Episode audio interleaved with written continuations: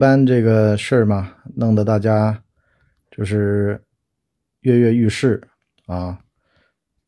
所以呢，今天呢多聊两句儿。首先呢，我得说呀，为什么这个塔利班现在在中文互联网上很多人在那儿啊，这骂来骂去的呀，或者是怎么地的呀？其实呢，根本的原因是什么呢？就是我们对于另外一个国家的认知出现了问题。首先呢是啊，我们用一个文明社会的角度啊。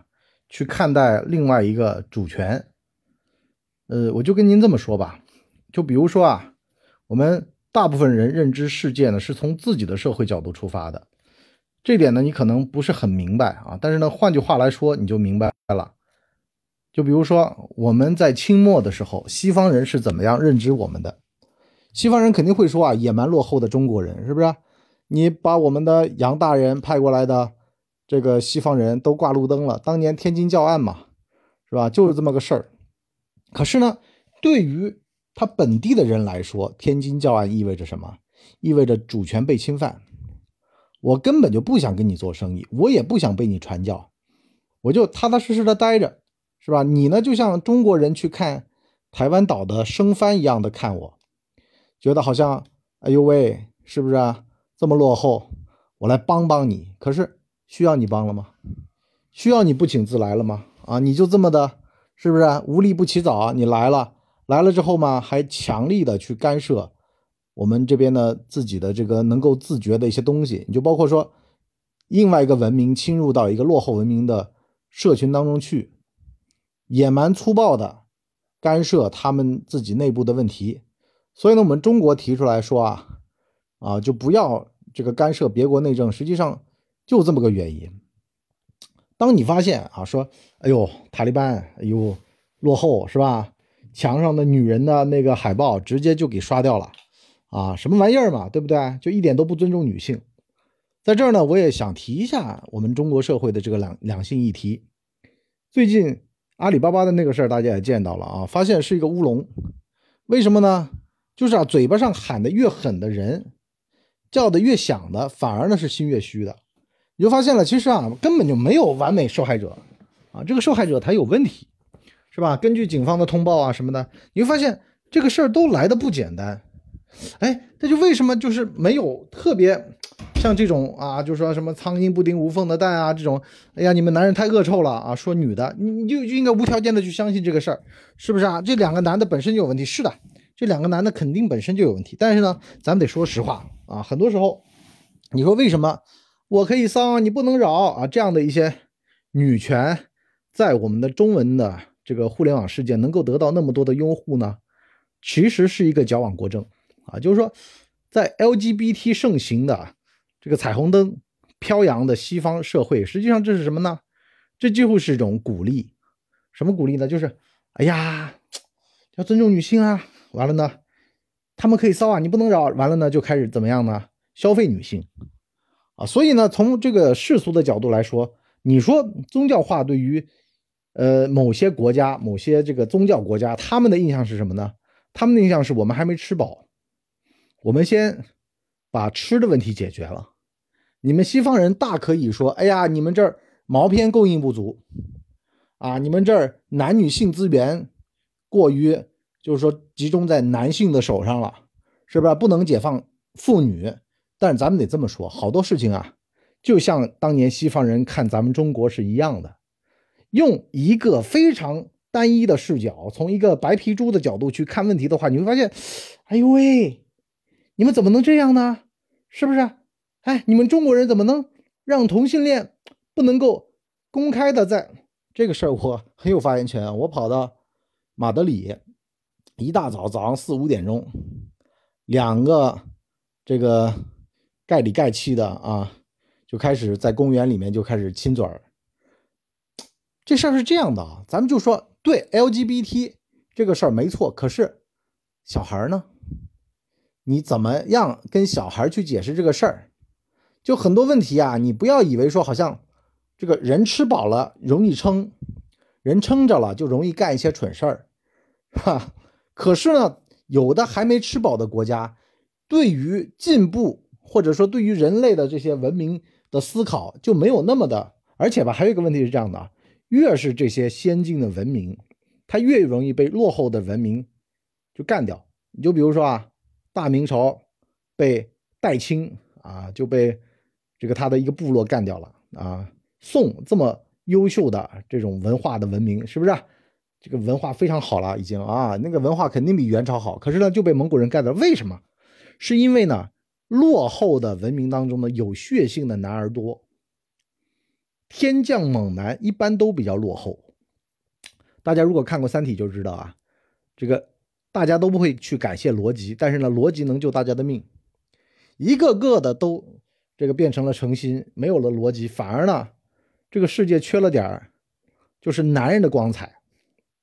所谓的天降猛男，实际上说的就是这种啊，什么尊重妇女啊，什么都靠边站，稍稍是不是啊？现在最重要的问题是什么？要解决这个根本问题，而不是天天的在那 LGBT 呀，在那哎呀，你要考虑少数族群呐，你要考虑这个，考虑那个，为什么呢？因为大家都吃饱了撑的了，社会开始理想化。我就跟大家讲啊，其实我们目前在我们西方和中国。将来都会碰到的问题，就是西方已经碰到，中国将来也会碰到，就是就跟你到了一个宋啊，到了一个明的末期一样的，社会开始离心离德，开始离散化，开始尊重每一种权益。你包括说最近的这个靖国神社，张哲瀚这个事儿，让我看到了至少咱们还有希望，就是祖辈儿在那儿拼命抵抗的一些东西，年轻人的至少还是能够认同的。可是。就真的可能哪天到了那会儿啊，说什么啊，这个也无所谓啦，那个无所，那就完蛋了。而且而且呢，越是这种啊弱的声音变主流了，那就越完蛋，代表这个社会没有主流了。就跟你听华语音乐是一样的，当年就听个双周一成的啊，看个双周一成的电影，听个双周一成的歌，你会觉得说，哎呀，这个世界真美好。可是现在呢，音乐的种类多了，杂讯多了。大家都没有幸福感了，一样的天降猛男，有的时候反而能够让人知道说，哎呀，好的长什么样？大哥来教教你啊，好东西长什么样，让你们看看。虽然啊有点粗粝，没有那么的细致。哎呦，感谢那个生力莫莫爷啊，应该读莫爷是吧？感谢啊，感谢的支持啊，什么说的好，那当然说的得很好了。所以呢，完了呢，就给人给你的感觉呢，就是我们去看《三体》一样的。为什么我说大刘？就刘慈欣啊，是一个哲学家，是因为呢，任何一个东西它变成了二极管都会完蛋。你不要以为说什什么西方这套啊，这个尊重女权，尊重，特别是像中国现在也有那个 Me Too 运动啊，就其实本身是什么呢？本身那里面肯定有些别的东西，但是呢，由于运动下面呢，啊，都会变成说好像政治正确了。现在为什么很多？西方的政治正确，咱们看不上。根本的问题就在于说，没有真相，只有主义。完了呢，拿主义来做生意，是吧？这两天去说那个张文宏的事儿一样的，有人去举报他，真的动手啊，说他的博士论文抄袭。这什么呢？为众人抱薪者必死于寒冬吗？对，就是这样的。我不管你说的对不对，我什么呢？我觉得你的态度有问题。我觉得啊。你的屁股是歪的，所以呢就开始写大字报，开始攻击，开始各种各样的举报啊，这个很正常，这是个斗争。但是呢，话说回来，也是因为这种事儿，你才会发现这个世界上真正的能够为大家谋福利的人，并不是那些特别特别完美的人，完美的人他做不到。只有说这些人他身上是有或多或少的一些缺点的，才能够真正的保护好。彼此的利益，才真正的能做出一些事儿，为这个国家和民族的推动，啊，你要是那个完人，那就完蛋了，那肯定要出大事儿了。圣人不死，大道不止了，那就是这个世世代出问题了。啊，这个人特别完美，曼德拉，是吧？昂山素季特别特别完美，被西方媒体吹的都跟神一样了。甘地这种大圣出来之后，圣人出来之后，这一两百年都是个战乱。都是这个国家和民族的灾难。一旦出现圣人，大家千万记得啊，圣人就完蛋了，千万不得有圣人。有圣人，那这个时代就进入了一个非常非常恐怖的时代。比如说像这个两晋啊，有圣人啊，特别牛逼，对不对？精神魅力、感召力都无穷，曹家嘛，啊，多牛啊！但就那样。所以说呢，有的时候我们说天降猛男的这种粗粝感，天降猛男的这种四 GM 说 PU 就我一个人没有啊？直播间里不是好多人吗？是不是？你稍稍啊，稍稍啊，把把脚放下，哎，有人要过去了，是不是？没关系的啊，我向来不在乎咱们直播间里面人多人少，为什么呢？因为我觉得吧，咱们能在一块聊聊天，能让人听见啊一些在市面上别的人。因为政治正确而不敢讲的话，而由我来讲，我就觉得很高兴了，啊，千万别觉得说好像，哎呦，我为什么关注一个人那么少的博主啊，是吧？我我是不是有毛病？对，没点毛病，他不听二手玫瑰，是吧？没点毛病，你也不会来找你博叔来聊天啊，就得有点毛病才来。那么刚刚我们就讲到说这个粗粝感啊，实际上这个男人吧，说句实话，男人吧，你个政治就是男人玩的东西。啊，昨天不是有个女的博主吗？说酒场就喝酒啊，喝酒的这个是男性的一个主场，你女性在这种场合里面，哎，风雪隔江说牛羊才成群结队，漂亮啊！孤独者啊，孤独才才能才是这个社会的推进力量，你必须得面对孤独啊。人如果说都很啊取暖，都很抱团，实际上也没多大的个人独立思考的能力。那么昨天一个女博主呢，她就说啊，在酒场上面喝酒啊，这种事儿是男人为主的，政治也是男人为主的啊，听起来非常的政治不正确，但事实上它就是这样。勾心斗角、权谋这种东西，男的比较擅长，这是由基因来决定的，对吧？但是呢，你如果不承认，你说哎，女子为何不如男？我们女子能顶半边天，那你当我们这话没说过是吧？政治这个东西，谋略这个东西，基本上大部分还是男的的，因为他这个身份和他的构造就决定了。那么回过头来说呢，最有意思的事儿是什么呢？就是当我们去讨论政治正确的这个事儿，实际上是一撮别有用心的男的来推动，去让女的觉得好像他们有很有获得感的一件事儿。这个话。我为什么会得出这个结论？呢就是因为今天塔利班他们不是把墙上的一个女的露出脸的一个海报给刷墙刷掉了吗？所以呢，今天就很多人在那说塔利班不尊重女性啊，社会倒退了。可是呢，我有的时候在想啊，进步你以为是好的吗？为什么说要中正？不是讲中正那中正啊，就中庸啊。中庸其实中国文化的中庸说的就是这么个东西，你不能够极端化。无论是极端世俗化还是极端宗教化，它就意味着不能交到朋友了，啊，这话我可能比较生硬啊。我跟大家举个例子，一九四九年呢，咱们解放军啊，就是百万过江嘛，对吧？本来呢一鼓作气要拿下香港毛主席呢突然说等等，为什么呢？背后啊有苏联老大哥，咱如果跟资本主义全把路子给断了。被资本主义封锁，那我们将来就没法混了。人吧，为什么叫做人留一线，日后好相见呢？实际上，不能非黑即白，不能非左即右，不能非资即社，而是呢，得留一个线儿啊。做人留一线嘛，留一个线儿。这个线儿是什么呢？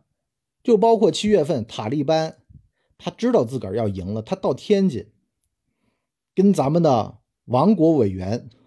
啊，就是我们的外交部部长啊，这个聊了下天，聊什么呢？肯定是我保障你们中国的利益啊，我接下来赢了，是不是啊？就跟当年就是说很多这个人认为新中国这个建设一样的，聪明人得知道，明白人得懂得，你对可以一鼓作气把香港拿下来。大家士气很振，可是背后的问题你就解决不了。很多问题需要解决，就得留个窗口。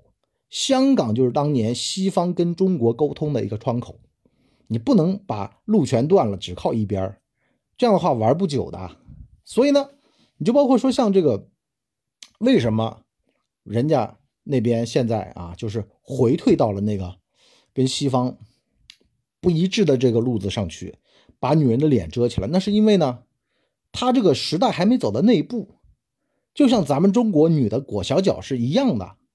你那会儿非常激进，说留发不留头，留头不留发，要付出巨大的社会代价的。当年多尔衮不就这么个路子吗？是不是？所以呢，导致到很大的反抗，很大的对抗。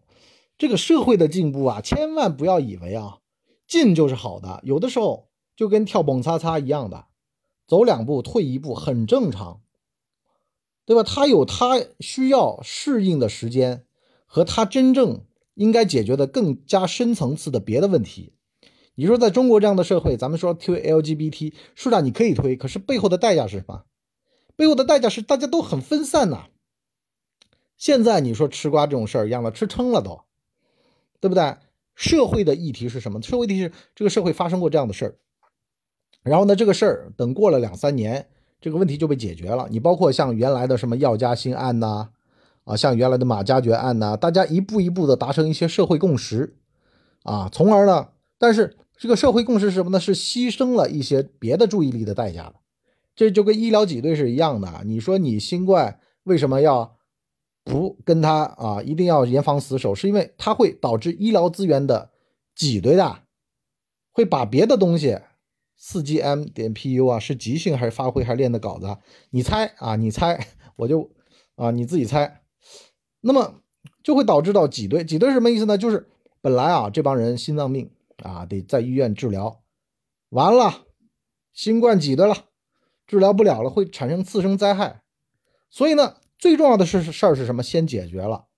无论你说一个新的政权，像塔利班，他为什么他得到人民支持的，所以他才能够把这个是吧？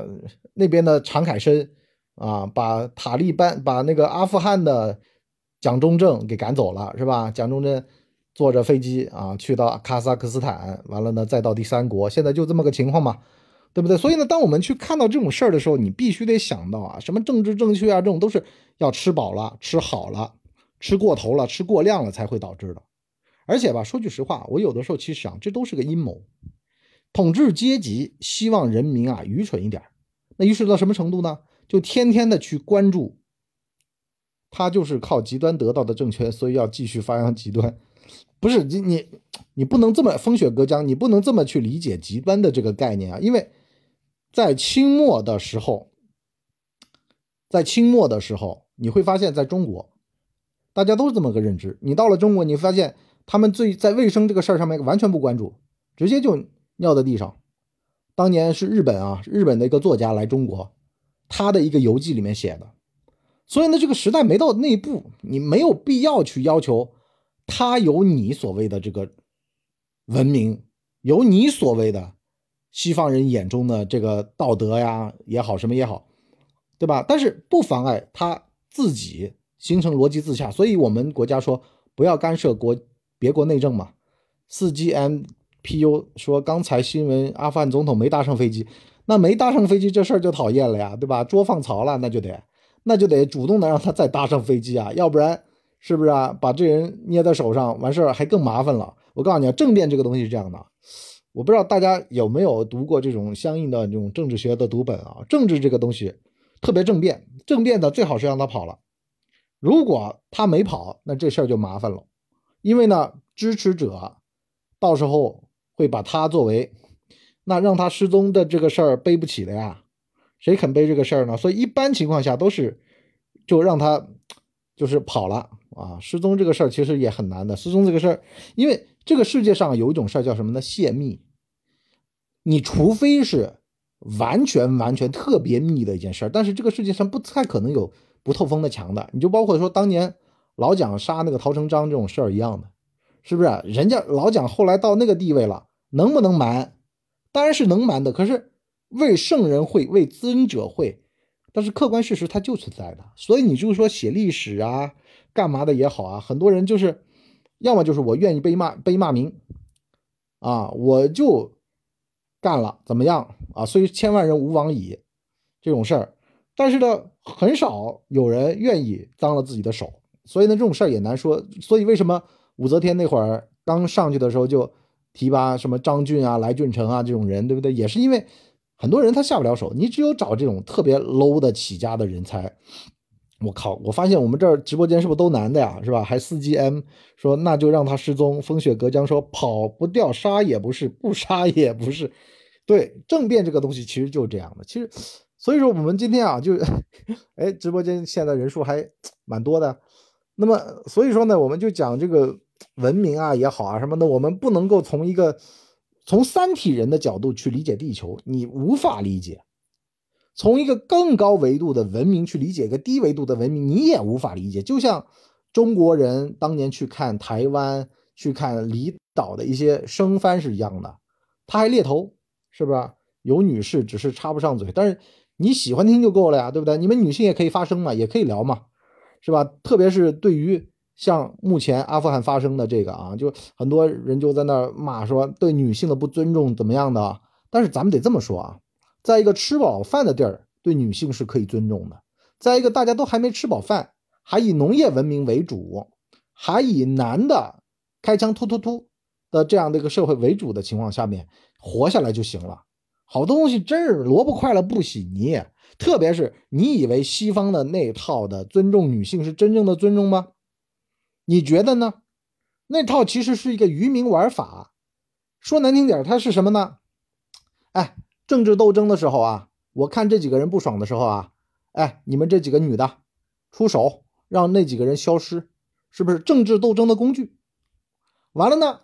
要选票了，是不是站在台上对着那帮知识层次不高的女性发表参政的看法？就说：“哎，如果我上家，我告诉你，你们可以骑在男人头上拉屎拉尿，是不是？可不可以？当然是可以的。这话当然没错，对不对？骑男人头上拉屎拉尿，这个政见是完全没错的。但是成本谁来付？是吧？是的呀。”盛世女人如黄金，乱世佳人一斗米。我靠，风雪哥家，你这个话真的是啊！虽然 虽然虽然话糙啊，但是呢，这个理是不糙的。这真的，这个话有的时候我就觉得说啊，就是为什么说两性两性啊？为什么说家庭家庭？实际上这玩意儿是个单位。特别是你说男的，好像在战争的时候、乱世的时候，实际上也是个草芥。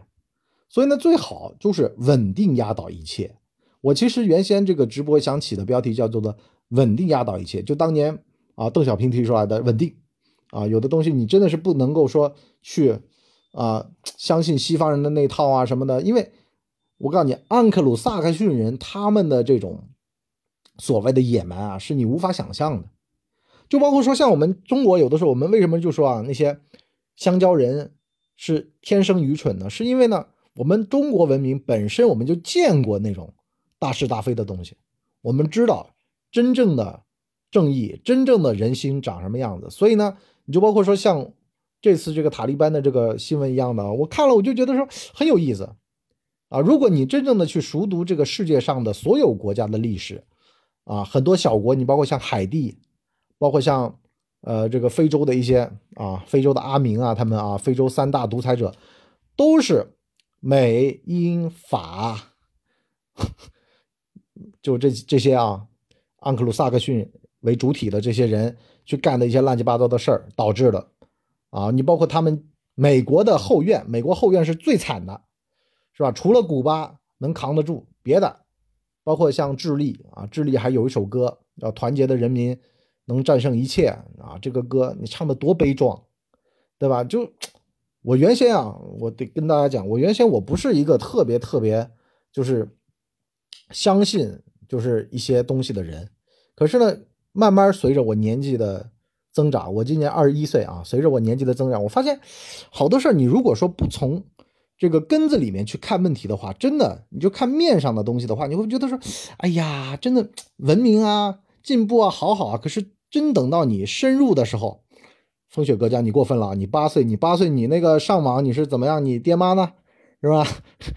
那么，好吧，二十一岁啊，我二十一岁，我我我我二十一岁啊，I'm twenty one 啊，I'm twenty one。完了呢，也笑场了。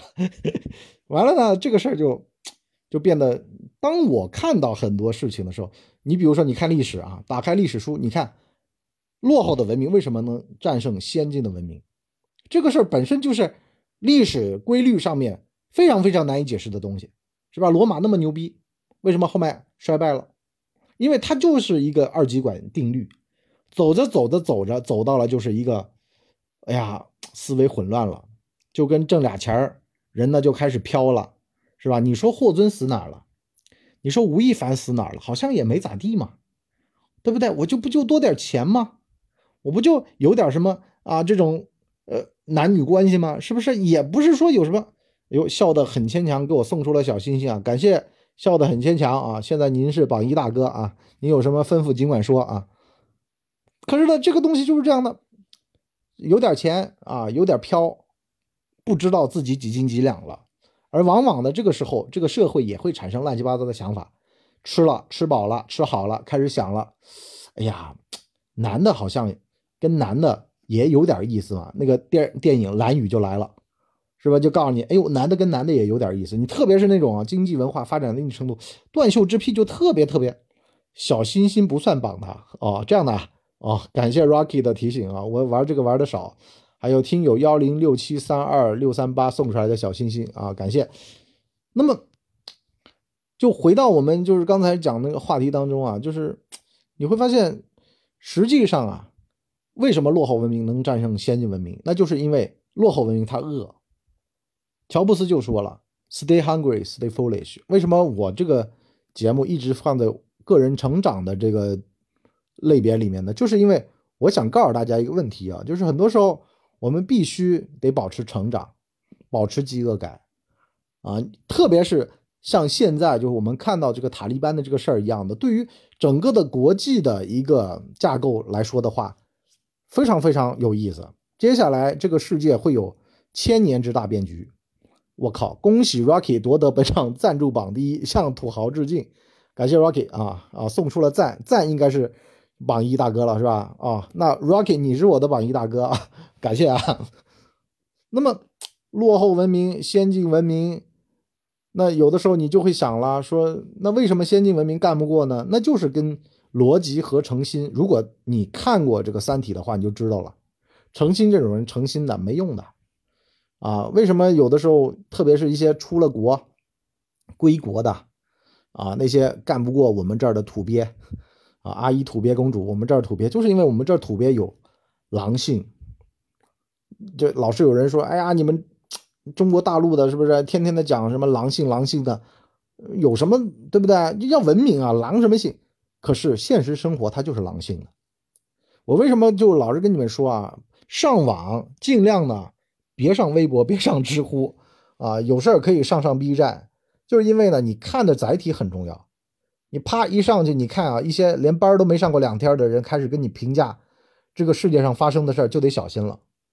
啊，就是连分辨力都没有的一些人在跟你制造一些内容，啊，在跟你说一些对于这个世界的看法，这是非常危险的。特别是一些知识分子啊，一些小布尔乔维亚。啊，没事就在那儿嘚不叨叨不叨，实际上是什么呢？他们对这个世界的认知都不清楚。为什么说咱们这个毛委员啊，我们的这个领袖是特别厉害的人物呢？是因为他真的做过调查。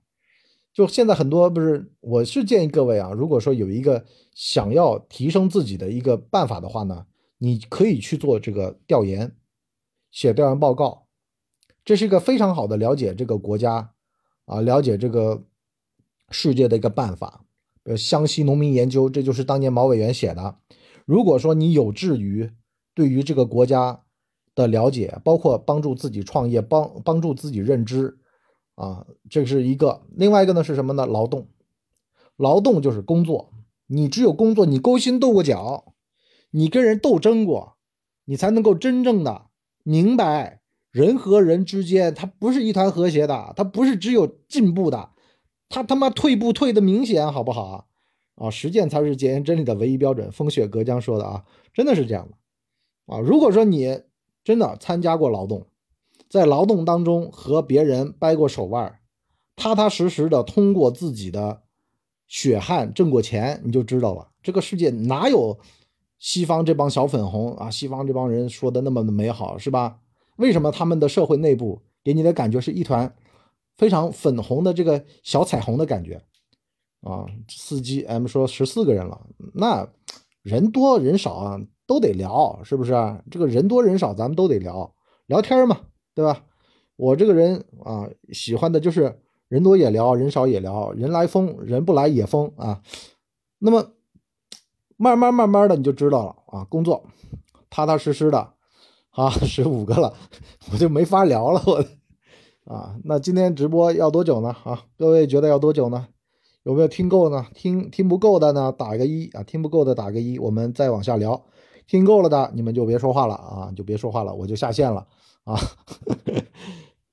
那么讲到这个，我们就说啊，这个劳动啊，我不知道我们那个这边有多少人是工作的啊，是在公司啊、单位啊上班的。实际上，千万要记得劳动的重要性啊，无论是家里的长辈啊、孩子呀，如果说他脱离了劳动，他就对于这个社会的认知是缺乏的，特别是。你去看那个诈骗的啊，去派出所，你跟人聊，你发现派出所里面他经常说到那些挨骗的，都是或者呢是脱离了劳动的。什么叫脱离劳动呢？就是到了一定位子，他已经不直接劳动了，这种人容易被骗。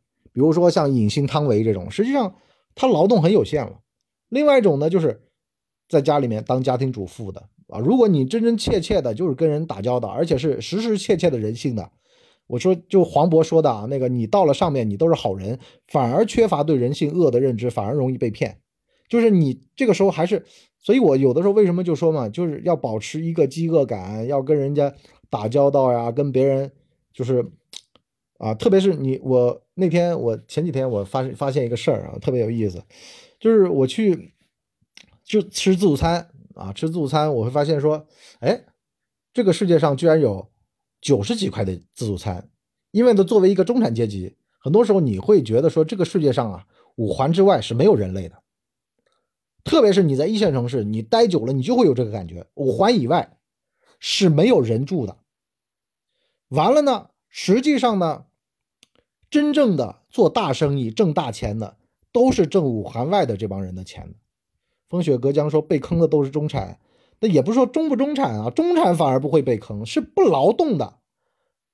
比如说以剥削为主的人，在中国是容易被骗的，因为呢，人家也叫杀富济贫啊，这是很合理的。欧欧九哥送出小心心五个，感谢啊。那么你就会发现说，哎，九十五块钱的自助餐给谁吃？给鬼吃？给狗吃吧？这话虽然难听点但是真正的，我告诉你，真的是这样的。如果你真正的是一个脱离了劳动，脱离了人民群众的人，你就会发现什么妈个逼的，那还有人吃的，还有人吃这个的。我就带着我儿子，星期五，这个一个大人一个小孩，九十五块钱俩人，完了进去吃。我一吃，哎呦，还真爽啊！无论是说你说卫生条件干嘛的，他就可以。我操，九十多我都嫌贵。风雪隔江，不是就大人啊？你比如说像我自个儿，我自己吃。风雪隔江，你先别这样啊，我感觉被冒犯了。大人像我自己说，我对自己很省嘛。我我这个人有点就是当年老毛对于这个他自己的评价一样的。我自己吃，我吃十三块钱、十一块钱就够了。可是当面对小孩就自己的儿子，我一般都会给他吃，就比较啊贵一点的。这这个是一个有了子女之后的一个状态啊。就是包括像老毛，他当年说他朋友来的时候，桌上会摆肉。如果说朋友没有来，桌上是不会有荤腥的，那是因为呢，就是自己吃呢，啊，就是穷家富路啊，或者说叫做，对吧？不要让怠慢别人嘛，就包括我自己的小孩，我要给他吃好点那么就发生了这么一个问题，九十多块钱带着我儿子去吃，我老婆是嫌弃的。我告诉你啊，现在这个互联网社会对男性的不友好就来自于这儿，男的自己吃的便宜，没问题，谁都不会说你，而且呢，都默默的。没有人真正的知道一个男性，一个二十一岁的啊，这个年纪轻轻的男性，他过怎么样的日子是吧？吃十来块钱的，但是有了老婆孩子，给老婆孩子一定要吃好的。我不知道各位啊，就是兄弟们，哎呀，我操，我这啊这上头了，我感觉自己今天是不是在快手做直播啊？兄弟们啊，在屏幕上打上一，呃。这个地球离了谁都转。说对于现在偶像明星的打扮的不男不女怎么看？为什么现在人喜欢男的打扮女相，女的打扮男相？为什么？这是消费男色呀！偶像明星打扮的不男不女，实际上是一种消费男色。呃，当年徽剧京京就是徽班进京京剧，实际上也是男的打扮成女的，也是一种消费男色。其实每个朝代每个时代都会有消费男色的这种的，这个是一个很正常的。当你看女的看腻了，你就会看男的的。所以呢，一般这个社会发展的预期到一定阶段，同性恋就特别多，就是这个原因，就男男这种就特别多，就是因为消费男色，因为女色那玩意儿你消费来消费去就那样了。大家不，你可以去看看那个《蓝雨》啊，那个小说也去看一下啊。风雪歌江说老铁没毛病啊，这个我就感觉像上快手一样了啊。四 G M 说我自己做饭费时还比外面吃浪费钱。做饭呢，我是这么看的啊，这四 G M 啊，做饭像我自己，呃，在家做饭，我的感觉是什么呢？我精力够，我可以做，可是很多时候是精力不够的状态。就是累啊，累死了，或者说一整天有很多的烦心事儿，有兴致了做做饭，没兴致那真的没有办法，你只能够说到外面吃啊，或者叫个外卖啊等等，你不可能。风雪隔江和 Rocky 说刺激刺激升级刺激，这个兜里有俩钱了，所以我就说为什么要保持饥饿感？吃多了，吃饱了就容易犯浑。人呐，偶尔饿一饿不是坏事儿。而且我就说，为什么就吴亦凡啊，像这种事儿一再在这个历史上发生啊，就是所谓的荒淫无度啊，就因为呢，这个没有主线，人如果没有主线就很讨厌的。我就说为什么你就看到那些啊，就是官儿当的很大的，完了呢，反而道德方面比较高，或者说这成就很高了，还能保持简朴的那个状态，是因为压有主线。你就说老宗宗庆后到现在还能考个基金牌照。他有主线，什么叫主线？他知道了这玩意儿其实就那样你挣多少钱？我挣五个亿、十个亿，我挣那么多钱，我完了干嘛去？如果不能代表身后的这些广大人民或者说用户的利益吧，我很快我就没了。所以呢，他们那个话就是说，钱是一种资源，是吧？只在我这儿过一手，你不要觉得唱高调，好多时候真的就这样。这个风雪隔江说：“先想明白后挣钱，实际上是边想明白边赚钱啊！你不可能都想明白，而且吧，有的时候想明白了之后又会犯浑。人就是处于这样的一种很痛苦的状态的人，这辈子如果不痛苦，你就就很大的痛苦等着你了，是吧？就是那么像你说宗庆后也好啊，你像马云，马云这个事儿我就觉得非常经典，他就是这么一个模型。对的，他的认知方面，他。”以为自己 OK 了，没问题了。可是呢，很快，只要你放松了对自己的这个认知上面的一个监视，马上在这个浦东就这么一句话，就只把自己整个就毁掉了。而且吧，包括像阿里巴巴这个组织也发生了很大的问题，就一样的。实际上，好多东西啊，你说一个组织像二零一三年啊，我党当年去做这么一个。当年不是，呃，老胡胡总都已经说了嘛，到了亡党亡国的时刻了。讲到这么严重，是为什么？其实就是因为好多时候吧，你就会面临的，无论是个组织还是个个体、个人，没有一个东西在监视着的时候，没有一个东西在跟进他的时候，就会出现犯浑的情况。风雪哥将说：“先想明白后挣钱。”欧欧九哥说：“文书的每一集都接地气，服。”它不是接地气，是我发自真心实感的告诉各位，一些事情的本身是长什么样子的。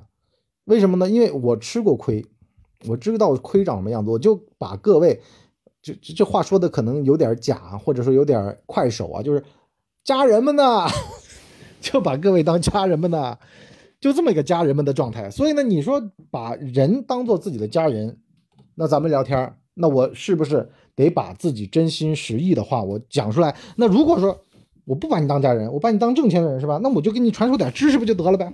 但是知识本身这个东西听起来很高级，实际上对于很多人来说没用。特别是像我们这种里边啊，就比我高的人多的是。我跟您长知识好了，讲了一堆错话。哎呦我靠！哎呀，感觉有点上头了。哎呀，老铁老铁们，是吧？好吧，我们。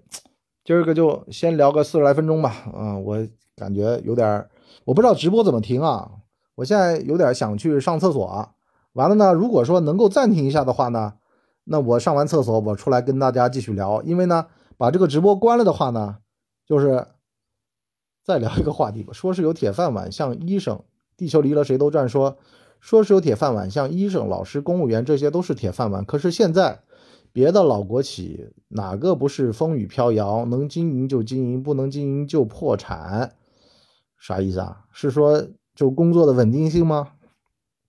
我告诉你啊，这个世界上没有一个一辈子能够做的事儿的，我可以跟你百分之百确定，没有一个。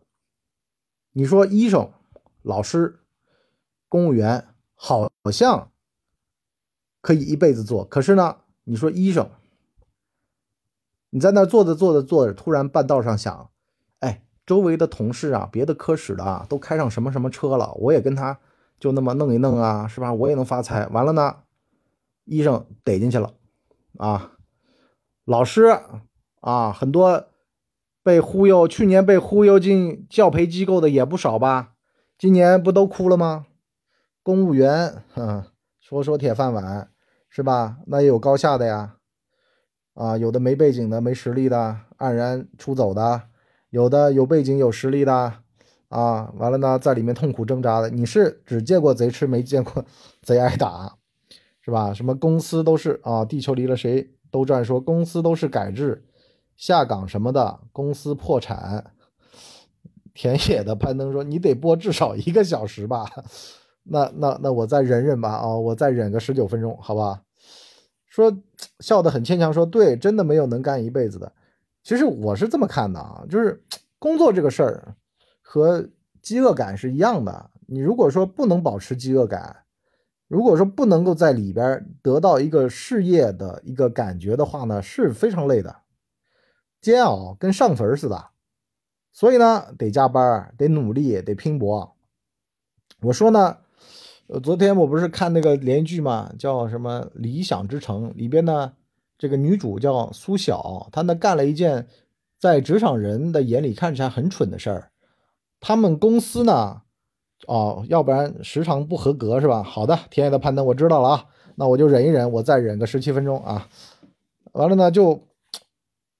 苏晓干了件什么事儿呢？他们公司遭投标，他们公司呢是一家集团的母子公司，这个子公司呢它是陪标的，所以呢所有的人都不看好，说呢你去做这么一个事儿啊，完了呢这个在那儿做造价嘛，然后呢非常认真的做标书，把这个标书做的美轮美奂的啊，加班加的要死，完了呢他的主管他的负责人要签字的嘛，就跟他讲随便做做得了，他说没有随便做的，然后他主管说你这个参数怎么来的？完了，他说这个参数是我就是前一家公司里面啊算出来的，这个非常的非常的科学的啊，你放心大胆的用。最后呢，他这个标书居然就中标了，中标了之后，所有的人都很惊讶，说什么玩意儿啊？就是陪跑吗？啊，就是装模作样吗？啊，就是跟人家演演戏吗？你还来真的？哎呦，还中了，是不是？反而呢，引起了。大老板的注意，因为大老板要改革这个集团公司，他的想法是什么呢？他的想法是说，我们现在死气沉沉的，说我们这个体制里面有很大的问题，大家呢都在那儿装模作样啊，都在那儿好像说把这个戏演了过了得了呗，是不是啊？还真来呀，还真得有有点什么呀？我告诉你啊，升职或者说事业一个关键在哪儿呢？关键你到这儿了，你就得把这个事儿当做自己的事儿。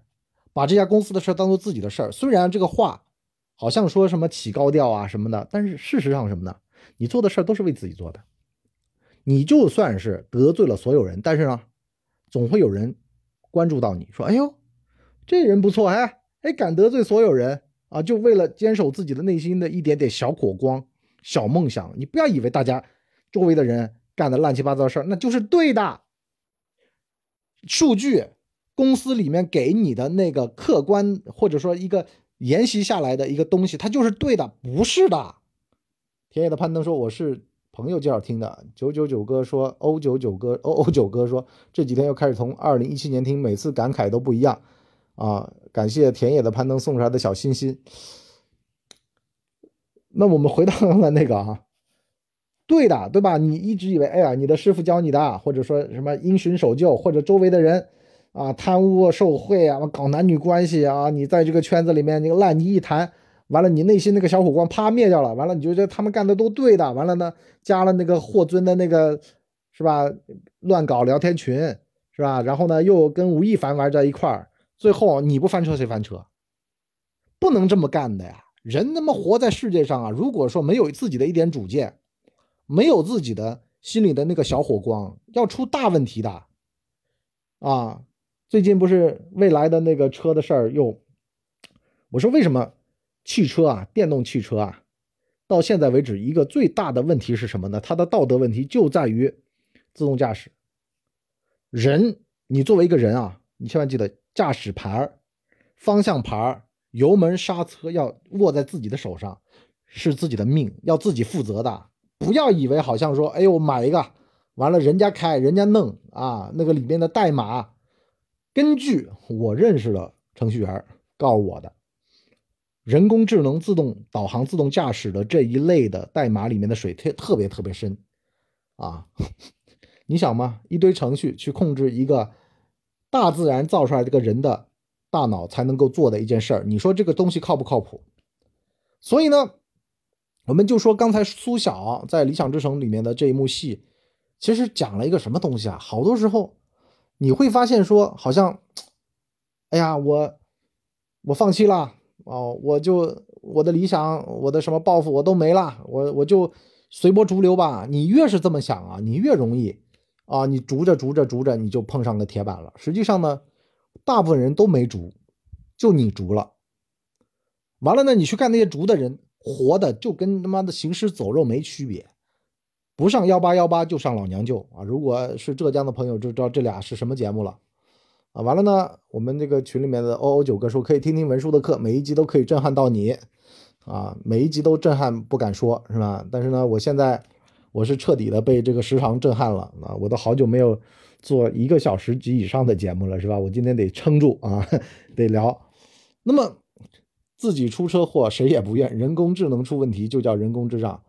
风雪哥这样说的。其实人工智能呢是这样的，我的看法，你你现在对着你们家的这个智能音箱，你跟他讲话，他有人类的逻辑吗？你现在用你们家的扫地机器人也算人工智能了啊。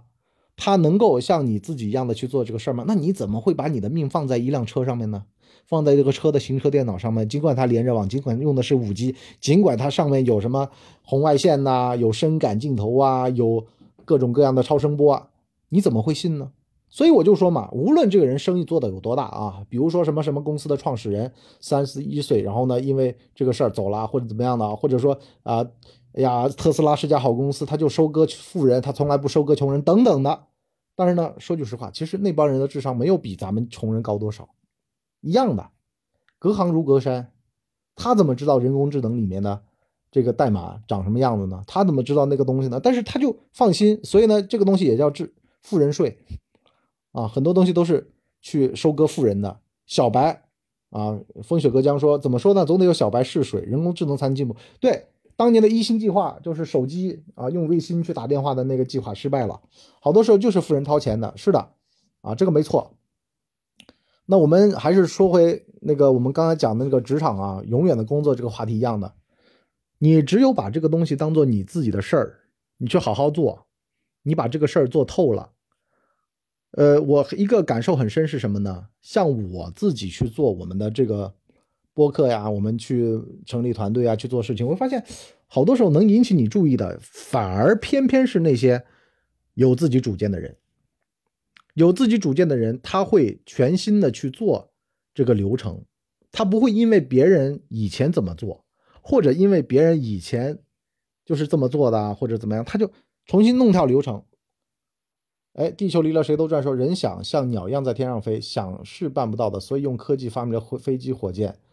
人想像马一样快，用高科技发明了摩托车、汽车、高铁。人想，但是也想通话、视频，所以发明了互联网。人不是神仙，想离开一会儿可以开麦，让别人上麦聊，既不耽误你上洗手间，也不耽误你的直播时长。所以呢，科学家想用太阳的力量，没有仙术，发明原子弹，一个原子。地球离了谁都转，说我自己写的。你这个是 好吧？你的诗非常好啊，我看懂了。但是呢，我感觉意义不是很大。田野的攀登啊，想离开一会儿可以开麦，让别人上麦聊。我怎么知道那哥们儿聊的是什么呢？除非是我认识的人，要不然那哥们儿如果那个的话，我不是直播间都被封了吗？是不是？啊，还是自个儿来吧。啊，我想想以后弄一个，比如说我们自己的这么一个这个这个主持人呐，或者什么的，对不对？替我撑一会儿，完了我自己去上个厕所啊。那么今天反正我能忍就能忍啊，忍一个小时。我今天把相当于第一场有效直播给做下去吧。啊，也感谢大家。那么。工作啊，还是这个终身工作的问题啊。十年有一个增长，之前一个听友跟我讲，其实我想说什么呢？我今年才二十一嘛，对不对？而且呢，我每十年之后我都是二十一岁啊。当年谭咏麟说他永远二十五，得把自己掏空，千万记得啊！我这两天不是看那个脱口秀大会第四季吗？上面的老鸟稍微有点油腻的全被淘汰了。那么你想要在这个舞台上站得下来？那就必须得把自己的真材实料，把原先自己依靠的那些东西全部扔掉，从头开始重新出发。我想说一个人，这人叫苏炳添啊，苏炳添他跑了十年才跑到了奖牌，这个事儿不是重点，这只能说明他内心非常强大。另外一个重点是什么呢？他居然能相信自己能够跑进十秒，他肯定在私下做到过，但是呢，他居然。发现了自己起跑快，后程慢，他干了件什么事儿呢？他换了起跑脚。换起跑脚的意思是什么呢？他当年二十五岁，已经非常非常年纪大了。这个时候去干这么件事儿，非常非常冒险，因为很可能因为你的起跑脚的转换，起跑脚的转换相当于什么？相当于转行。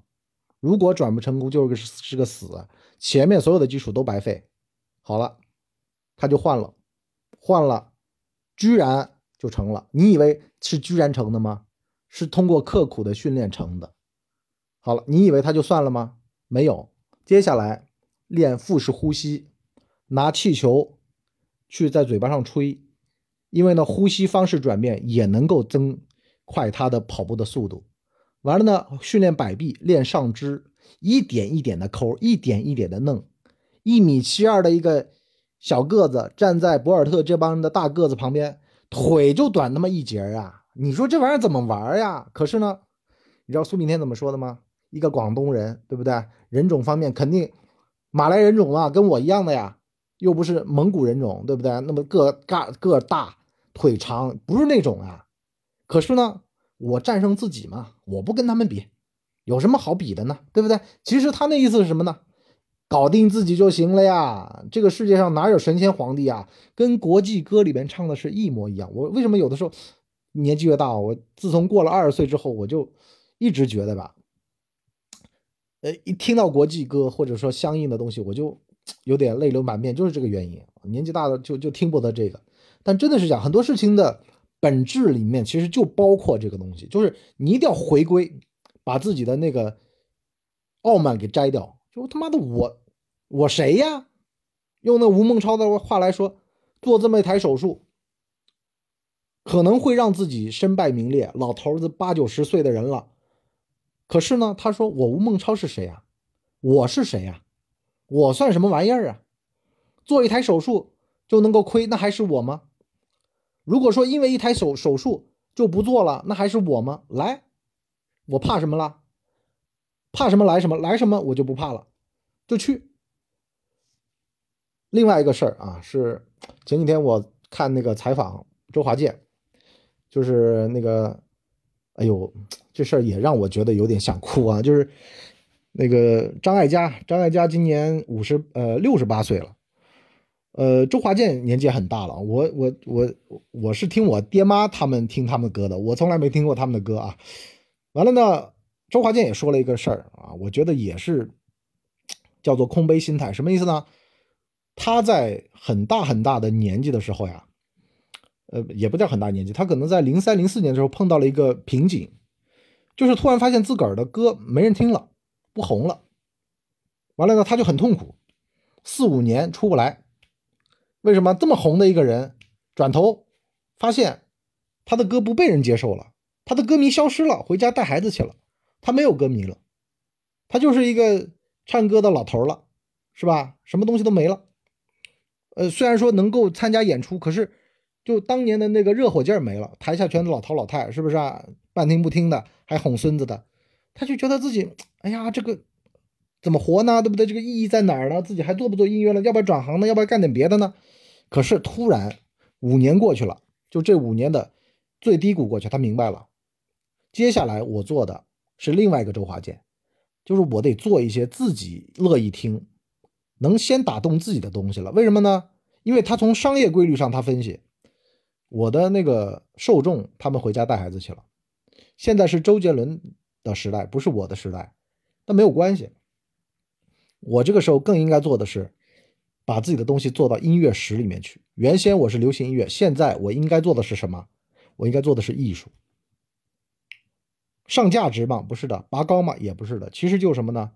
就从原先的人家爱听，琢磨计算他们想听，挣他们的钱。到后来的，我完成我自个儿的表达。作为一个这个艺术从业者，我完成自己的表达。因为呢，这个跟人做人实际上一样的，你要度过你的青年期、中年期，到达你的老年期。你的青年期在迷茫，不知道怎么样能够成功。到了中年，稍微有点小成就了，开始嘚瑟、作，然后呢作死，啊，完了呢，到了老年期，要迈入到一个。自己高兴的一个境界了，这个东西就是我怎么爽我怎么来了，所以呢，老头很多时候可以从心所欲了嘛，其实就这么个理儿。那么讲到这儿呢，其实我想说一个什么事儿呢？工作这个事儿啊，也是阶段性的，千万不要以为说你二十多岁那个中工作状态，三十多岁那就不是了，三十多岁要和人协作了，四十多岁就不一样了，可能呢背后着有一帮的年轻人需要你去策动他们。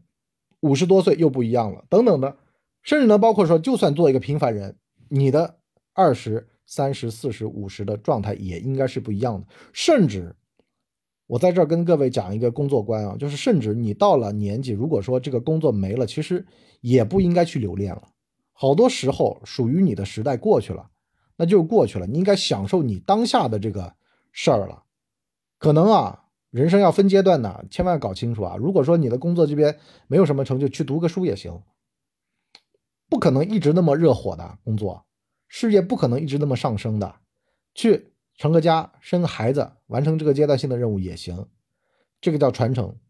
完了呢，小孩读书如果不行了，回家把小孩带带好，把他弄上正轨，这不是个正经事儿吗？人生有好多好多事儿等着你，不一定是工作，真的，千万不要想着说，哎呦。有的时候这叫份活计，有的时候呢，这叫什么呢？钱如果挣够了，兜里有钱了，你要完成更高级的一些东西了。不要见天的就觉得说我应该在我的工作当中得到满足，得到成就，我的单位应该给我解决这个那个，我这都是一种好很幼稚的这种逻辑，是吧？哎，gap year 行不行？我如果说我今年在我的事业上我没什么成就，那我。那不将就着呗，先先先先缓着呗，对不对？我请个假，我去散散心，我去旅个游，我不行吗？也行啊，凭什么呀？革命工作到这么久了，中间啊，稍微就是给自己充充电啊，找找乐子，那不行吗？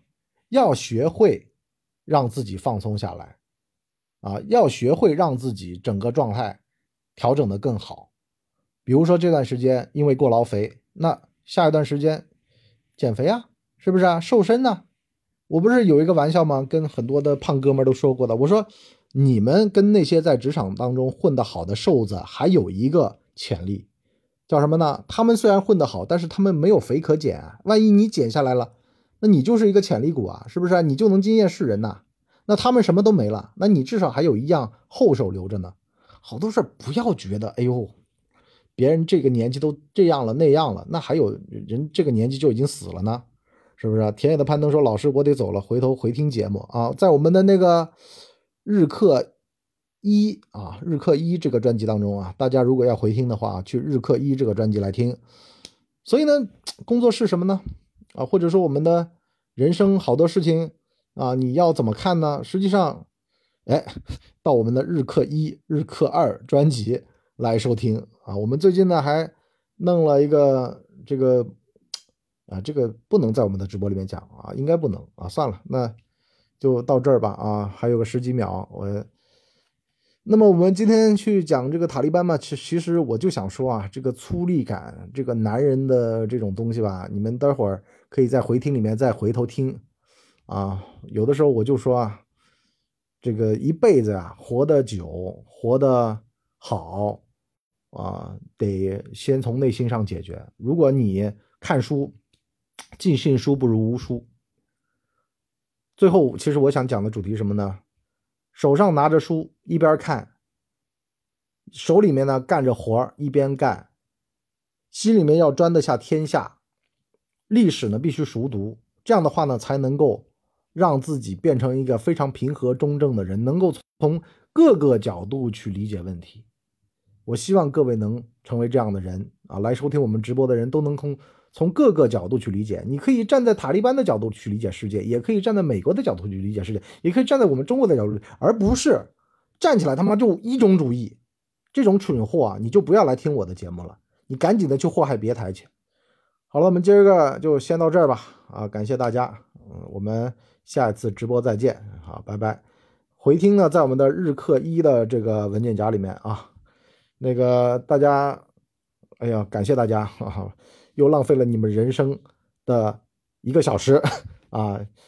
有的好东西就是值得去浪费的，好吧？今天就先这样，我们下次再再见，拜拜。